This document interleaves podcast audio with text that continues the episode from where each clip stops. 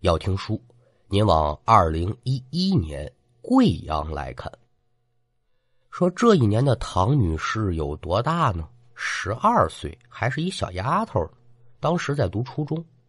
咱这后文书呢，就问她叫小唐了。您看，咱今天这故事的标题啊，“探楼”。子日说要探楼，那三言两语得给您交代一下，这楼具体在哪儿？不远啊。就在小唐他们学校的后身一个三层平顶的小楼。具体说哪个年月建的，这个给您说不上来了，反正是有些个年头了。根据小唐自己的回忆呢，这个楼初期的时候吧，就是一个工地的职工宿舍，水电正常，居住生活两不误。可是就在这么一天晚上啊。这楼里是连丧了好几条人命，哎呦喂，这事儿大了！您说这人具体怎么死的呢？说不上来，什么都不知道。那也就只知道呢，有打这事儿过后，这楼梯间里是经常出现灵异事件。这玩意儿闹鬼闹神的，谁还敢跟这儿住啊？大家伙慢慢的可就都搬出去了。这事儿平息了有个半年多。又来了这么一批工人，又住进来了。没想到啊，惨剧再次发生，又死了好几个。至于说这些人的死因，到现在还是讲不清楚。那万般出在了无计奈呀，这楼太凶了，赶紧荒废了吧。所有的房间都烙上锁，贴上封条。有知情人就知道这地方啊忒邪乎，咱离他远点那都说小男孩呢，对这种事情的好奇心比较重，胆子也大。那殊不知，这女孩子的好奇心一旦上来了，照样也是天不怕地不怕的主啊。就说话这会儿，正是这年的一个六月份，傍晚五六点钟，小唐跟几个小姐妹一行七个人是屡屡夯夯，可就来到这栋鬼楼前头了。对于这栋楼的历史，小唐当时了解的也不多，多半都是听同行的这小姐妹给他讲的，因为他们家就住附近，这是最近聊起来的。一说哦，这里面闹鬼，这鬼长啥样呢？好奇心起，咱瞧瞧去吧。来到近处一瞧，确实这楼够破。周围得说是杂草丛生，墙体斑驳，门窗尽是灰尘遍布。您琢磨，夏天五六点钟，那还是天光大亮。但凡说再黑一点儿，那这地方是不能多待啊。拿眼环顾四周呢，发现呢，这楼体的东侧是这么一条 Z 字形的半封闭向上的楼梯，紧靠着这个楼呢，有这么棵树，这树挺老高的。这树冠呢，都盖住一部分楼顶子了。那您要说这鬼楼瞧一眼不就得了吗？没有，几个人这胆子还真大。我说光在外头瞧瞧，这算怎么回事啊？哟，大姐，那您这意思是咱里面看看去？此言一出，包括小唐在内的五个人呢，都得说是一脸兴奋之色。一共来七个，那还剩俩呢。这两个人吧，就有点犹豫不决。那嘛，姐姐，这这楼怪渗人的，咱外头瞧瞧不就行了吗？别上去了吧。话虽如此，但小唐他们几个这情绪已然被调动起来了。现在说不上去，准是不行了。得了吧，既然你们两个不敢，你们就当胆小鬼，下面等着我们去。说完话，由小唐打头，一行五人可就朝这楼梯口走。可赶等几人距离这楼梯口还有不到三四米距离的时候，也不知从哪呜刮来这么一阵风，紧接着就听头顶是哗哗作响。抬眼仔细观瞧，就见这上面的枯树叶子跟下雨似的往下掉。前文书呢，咱可说了，紧挨这路旁呢，就有这么一棵树，上面有树冠呢，枯枝败叶肯定是有的，掉叶子也正常。但现在这问题是什么？突如其来刮来这么一阵怪风啊！当然了，这是我在跟您说哈，事后分析它奇怪。当时几个孩子可没往别处想，刮风刮风去呗，继续朝这楼梯口走。这边几个人来到楼梯前，抬脚开始上楼梯上到第四个台阶的时候啊，小唐低头一瞧，就见第五个台阶的楼板破了个洞。拿眼往下一瞧呢，隐约约能看见楼板的底下是不少的垃圾。一见这楼梯有破损呢，这小唐可就提醒后面跟着的四个小姐妹：“你们可都小心着点啊！这楼梯有破洞，别摔着了。”几个人是纷纷点头称是，绕过这楼梯的破洞，可就往上走。您琢磨啊，它这楼梯是一个 Z 字形，也就是说呢，都是带着转角的。想往上走，看清上一层的情况，怎么办呢？必须得来到一个平台，也就是一层与二层相接的这一段，才能瞧清楚上面。就在这小唐快走到一层半转角平台的时候，耳听得有打楼上噔噔噔，有人踩楼梯板的动静。因为这楼梯呢，除了一层跟三楼的楼梯口开放，中间这段可都是封住的，这个回音就很明显。听得特别的清楚，哎呦，这楼不是已经荒废了吗？怎么着还有人住啊？又一琢磨，哦哦哦，明白了，难不成是有人跟我们一样也来这儿探楼的？就小唐琢磨这一功夫，就听见这脚步声是越来越近，而且听这声音还有点奇怪，怎么呢？咱正常人下楼梯呀。噔噔噔，那这个时候啊，这下楼梯不是这样的声音，是噔沙噔沙，这个动静像是什么呢？像是一个跛脚的人拖着一条腿在路上走，那也搭着人多呀。小唐心里面虽然纳闷，但是脚下可是不停，带着人继续往上走。就说这小丫头胆子有多大啊！赶等还有最后两级台阶的时候，小唐瞧见了，有这么一只手把住了这个墙拐角，刚才那脚步声也就消失不见了。一看有手，心里面明白，这准是楼上的人往下来了，拿手在这扶一把，再正常不过了。心说：“我等这人先下来，我们再上去。”可是，一连等了得有好几秒钟，也瞧不见这人下楼。墙上这手呢，就一直杵在那儿，是一动不动。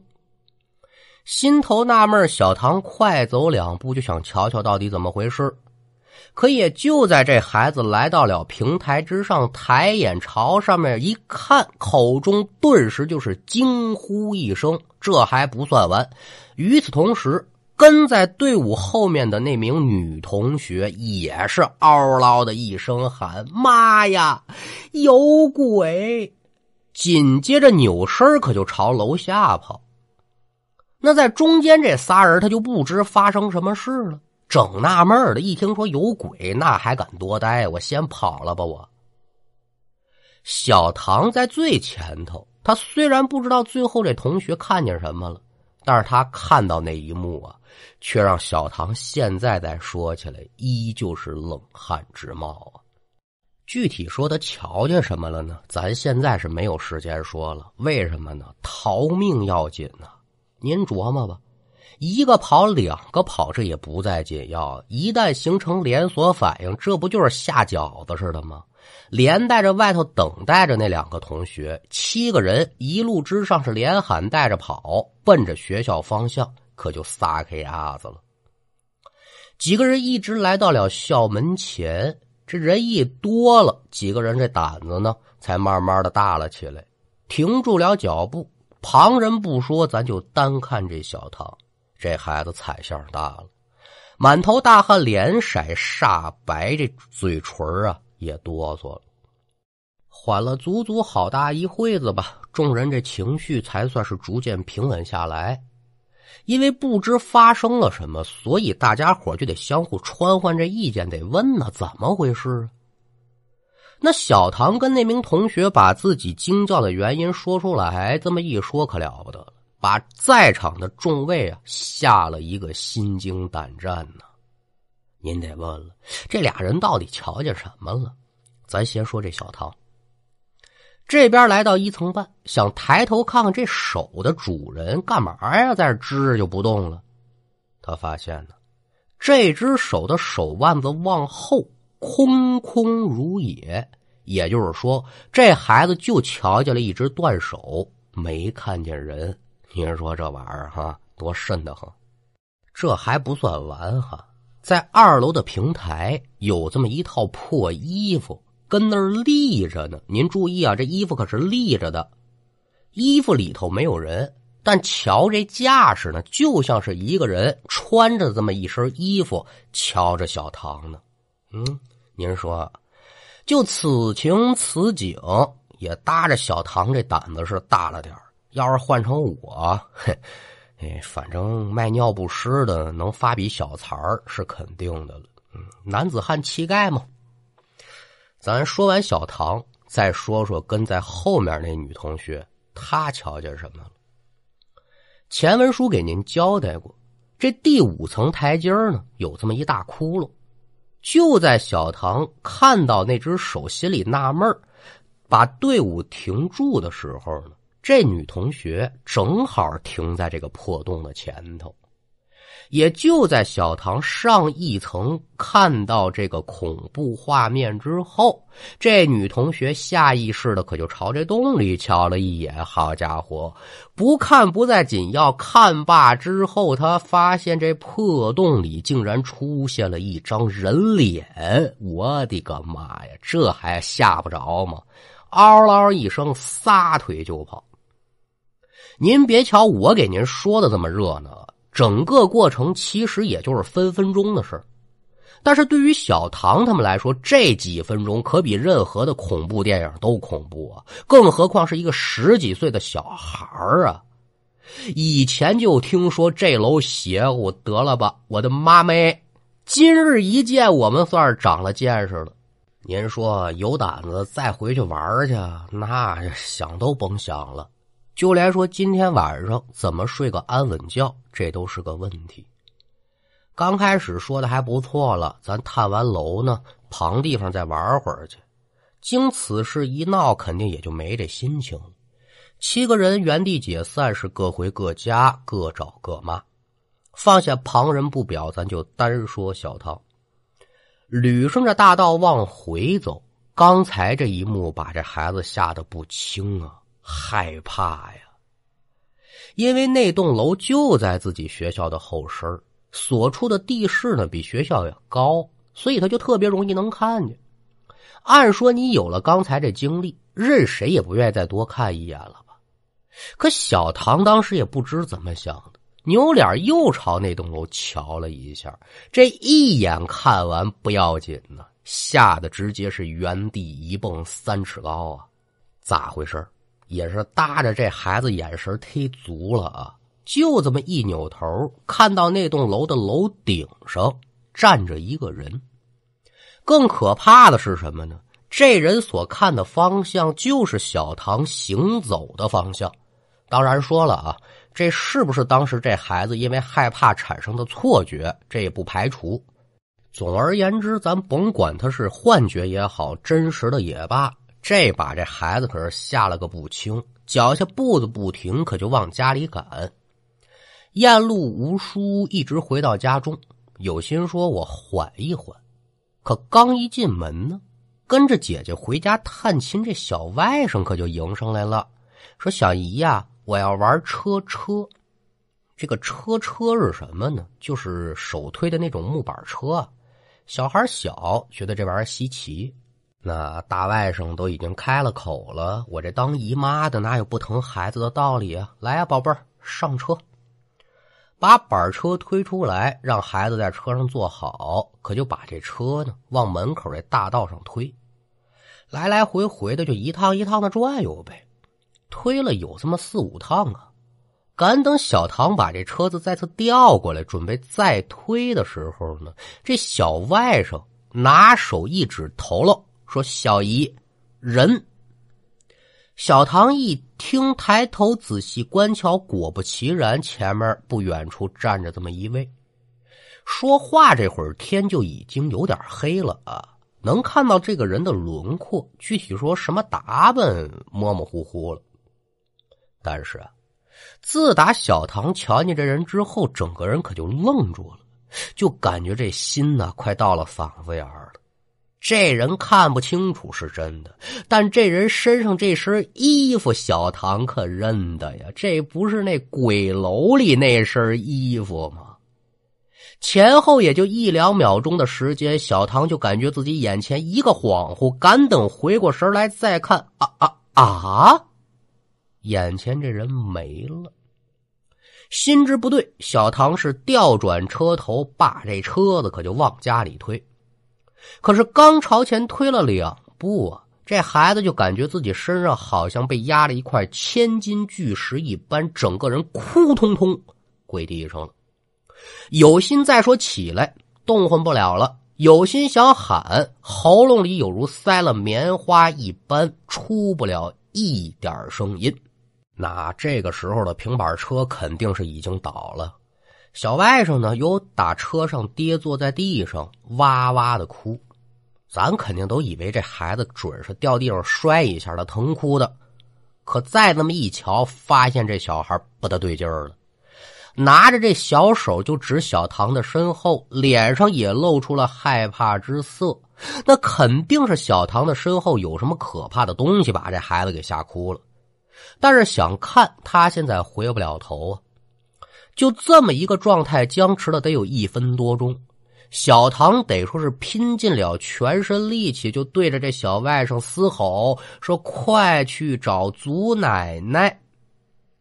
这祖奶奶是谁呢？也就是小唐的奶奶啊。书中代言，小唐这奶奶那可不是普通人等啊。年轻那晚呢，跟着一位高人学过这么两手。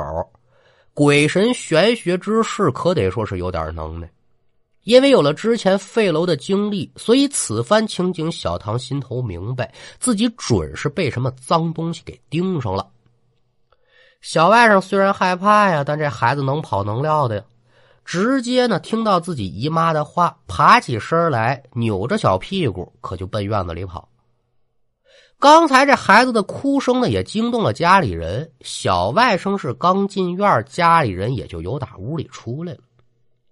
这孩子小，他学话也学不圆全，哇哇的哭，来回的指。大人看得出来，这准是有事儿了。这边赶忙出离了院门。旁人不提，咱就单提这老太太。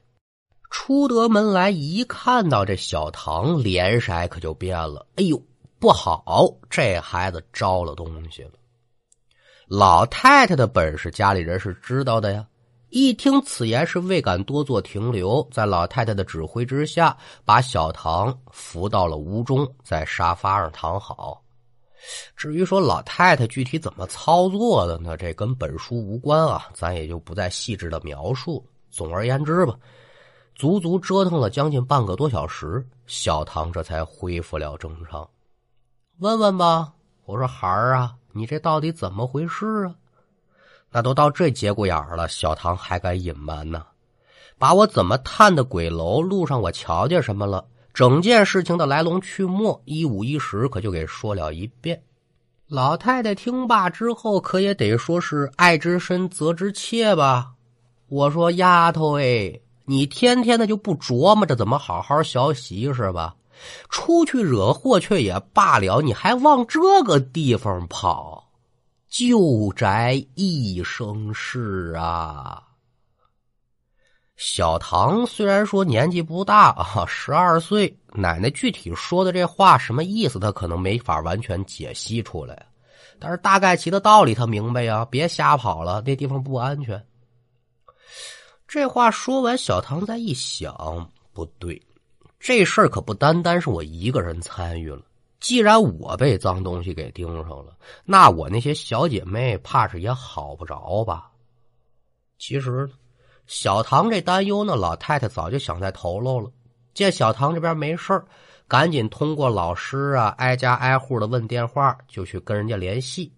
这一问，果不其然，小唐这是一行七人啊，除了没进楼的那俩同学之外，连同小唐在内的五个人是一个都没跑，全部都中招了。这种事情自然不能放任不管呢，挨家挨户的去解决，一直折腾到后半夜，这才算是完事儿。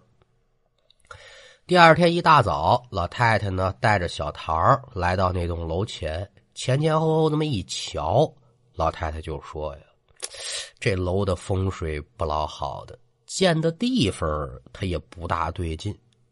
但具体是怎么回事呢？这个老太太也没细说。小唐他也不可能细问喽。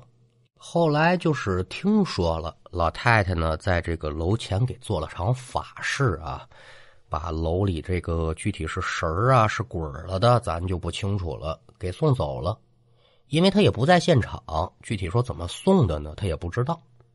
但经此一事之后啊，小唐是再没敢去过那旧楼了，心中这好奇心也在这事儿之后消减了不少。你耐慢慢去吧，跟我没关系。